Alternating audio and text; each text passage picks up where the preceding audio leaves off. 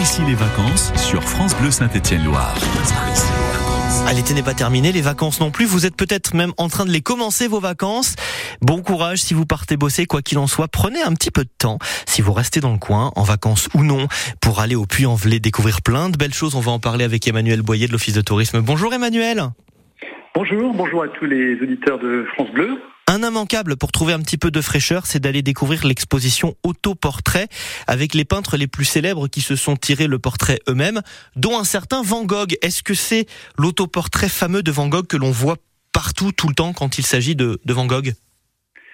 Complètement, tout à fait, puisque nous avons euh, la chance, euh, en partenariat avec le musée d'Orsay, d'accueillir depuis quelques semaines euh, cette très belle exposition autoportrait.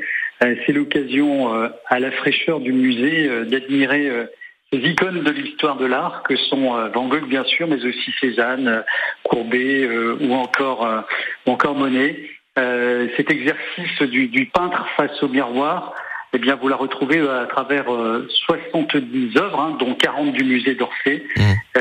c'est donc une occasion aussi de venir voir notre musée encyclopédique, puisque cette exposition autoportrait a pris place à l'intérieur de, de ce musée euh, Crozatier qui est au, au, cœur de la ville, dans le parc Henri Vinet, un parc où on trouve aussi euh, de la fraîcheur bien utile en ces temps de canicule. Emmanuel, pourquoi une exposition sur les autoportraits particulièrement précisément? J'ai envie de dire pourquoi pas.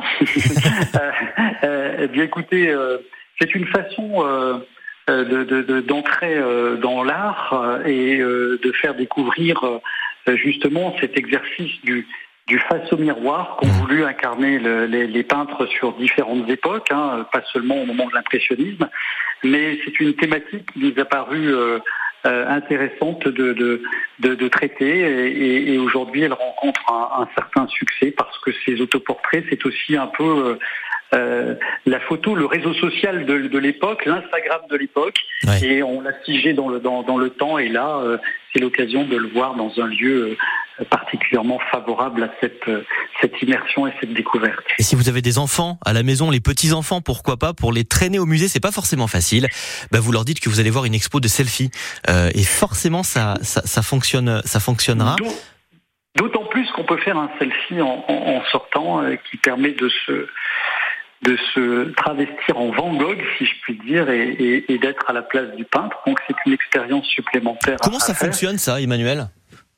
Bien écoutez, euh, en sortant, euh, vous vous mettez devant un, un, un, appareil type photomaton et puis vous repartez avec votre photo et vous êtes vous êtes euh, costumé en peintre de, de l'époque et, et, avec votre palette qui, qui fait comme si vous avez été un de ces un de ces grands artistes le tout sans se couper l'oreille, ce qui est quand même un, un, un, avantage. Emmanuel, vous restez un petit peu avec nous. Dans quelques minutes, on va s'intéresser à un autre événement et, et, et d'autres choses à découvrir au, au, au Puy-en-Velay, notamment le spectacle de Lumière. C'est un vrai immanquable de cet été, c'est un vrai événement. Et on peut d'ailleurs en profiter, on fait les autoportraits, puis on reste au Puy-en-Velay pour se balader dans la ville et découvrir ce spectacle Puy de Lumière. Vous nous expliquez tout, Emmanuel, dans quelques instants sur France Bleu Saint-Étienne-Loire.